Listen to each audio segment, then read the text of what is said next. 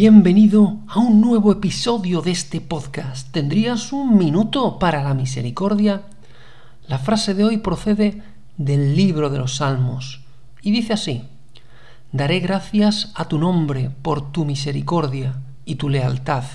Cuando te invoqué, me escuchaste, acreciste el valor en mi alma. Hoy escuchamos un fragmento en el que el salmista se siente agradecido a Dios por la continua y constante misericordia recibida.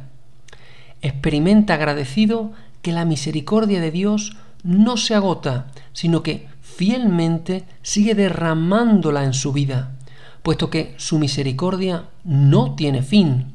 Se siente escuchado, fortalecido ante situaciones difíciles de su vida. Pero te pregunto, ¿cómo te sientes tú hoy? ¿Notas tú la misericordia de Dios en tu vida? Es hora de descubrir, si no lo has hecho ya, que en el corazón misericordiosísimo de Dios cabemos todos. Así que acércate a Él mediante la oración, la lectura de su palabra, la celebración de los sacramentos, la atención generosa a los más necesitados. Descubre y absorbe su infinita misericordia.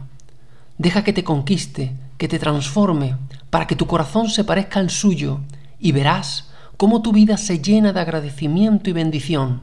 Jesús, en ti confío.